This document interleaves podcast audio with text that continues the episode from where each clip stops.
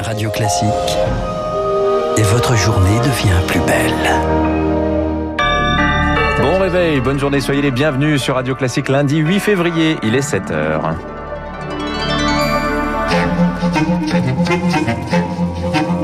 6h30, 7h30, la matinale de Radio Classique avec Dimitri Pavlenko. Et à la une ce matin, port du masque chirurgical ou en tissu obligatoire pour les élèves à partir du CP. Comment être sûr que votre enfant a le bon masque? On fait le point dès le début de ce journal. Eux veulent pouvoir rentrer en France. Certains de nos ressortissants euh, bloqués aux États-Unis à cause des nouvelles restrictions à l'entrée en Europe. Ils viennent de saisir le Conseil d'État. Et puis à la fin de ce journal, on va parler du mouvement des arts incohérents. Événement dans le milieu de l'art moderne. Des œuvres disparues depuis plus d'un siècle viennent d'être retrouvées. Radio classique. Face à la situation très, toujours très tendue sur le front du Covid-19 et à la propagation des variants, Mélina Fachin, certaines mesures sanitaires sont renforcées. Dans les écoles, par exemple, à partir d'aujourd'hui, pour euh, ceux qui ne sont pas encore en vacances, interdiction de porter un masque en tissu fait maison. Il faudra obligatoirement qu'il soit de catégorie 1, Laura Taouchanov. Vous le trouvez en pharmacie ou en grande surface. C'est un masque grand public en tissu, lavable à 30 degrés et reconnaissable par un logo qui indique son taux de filtration à 90 toutes les informations doivent normalement figurer sur l'emballage. Après les masques chirurgicaux et FFP2, ces masques de catégorie 1 sont les plus protecteurs du marché. Les masques faits maison que vous avez cousus à la main, eux, ne vous protègent qu'à 70% des aérosols. Lorsqu'il n'est pas porté, le masque doit être suspendu ou rangé dans une pochette sans le rouler, précise le nouveau protocole sanitaire. Il appartient aux parents d'en fournir à leurs enfants. Chaque établissement disposera aussi de masques financés par le ministère pour ceux qui n'en auraient pas. Et une semaine de tolérance sera accordée aux familles pour s'en procurer. Les précisions de Laura Taouchanov. Autre mesure renforcée, si un écolier est infecté par un variant, sa classe devra automatiquement être fermée. C'est ce qu'indique une note de la Direction générale de la santé. Par ailleurs, tout test positif devra désormais être doublé. L'isolement des malades passe de 7 à 10 jours. La France peut désormais compter sur un troisième vaccin, celui d'AstraZeneca. Les premières injections ont eu lieu ce week-end. Pour l'instant, réservé au personnel de santé de moins de 65 ans.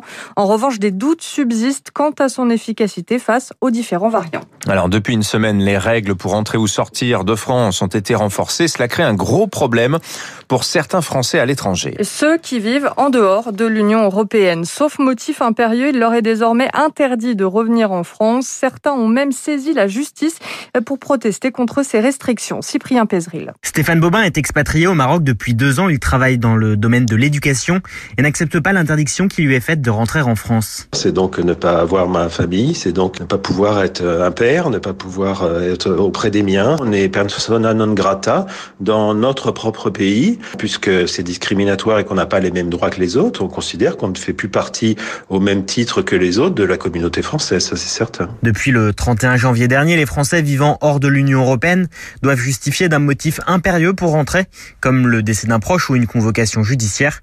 C'est contraire à la Constitution, plaide Pierre Avocat au barreau de New York. Il vient de déposer un référé devant le Conseil d'État. Contrairement au droit d'aller et venir sur le territoire national, contrairement au droit de sortie du territoire national, le droit au retour sur le territoire français, lui, ne peut pas être restreint par la loi, d'aucune façon que ce soit. Les gens qui font le choix d'avoir un besoin d'aller en France, c'est pas des rigolos qui veulent aller arroser les plantes dans la maison de campagne. C'est des gens qui ont une vraie raison. Une pétition a également été lancée en ligne. Elle recueille déjà 2200 signatures.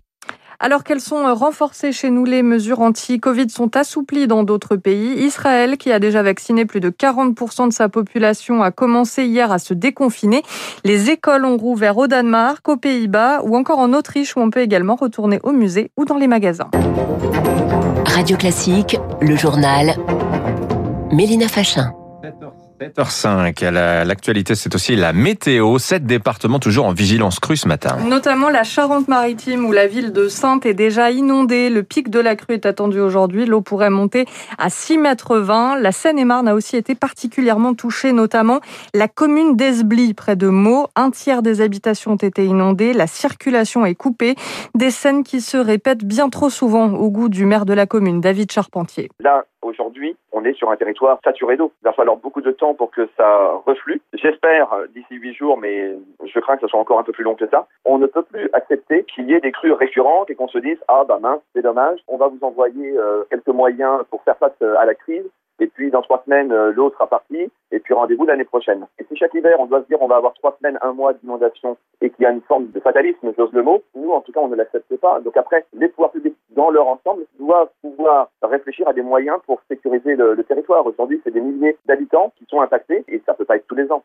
Propos recueillis par Rémi Vallès pour Radio Classique. En Inde hier, la rupture d'un glacier dans l'Himalaya a fait au moins 14 morts emportés par les crues, un bilan qui devrait encore s'alourdir puisque 170 personnes sont portées disparues. Enfin, un sujet un peu plus léger pour finir. Hein. C'est une période artistique que l'on connaît peu, dont on parle ce matin avec une découverte incroyable, le mouvement des arts incohérents. C'est un courant artistique de la fin du 19e siècle qui avait été euh, tout à fait précurseur dans l'histoire de l'art moderne. Toutes les œuvres de cette époque avaient disparu et elles viennent comme par magie de refaire surface dans une malle chez des particuliers. Camille Schmitt. Dans ce lot, l'œuvre la plus notable, c'est une toile carrée, entièrement noire, signée Paul Bilot en 1882. Il s'agit du premier monochrome de l'histoire. Cette pièce, intitulée Combat de nègres pendant la nuit, avait été exposée une unique fois lors de la première exposition officielle des arts incohérents.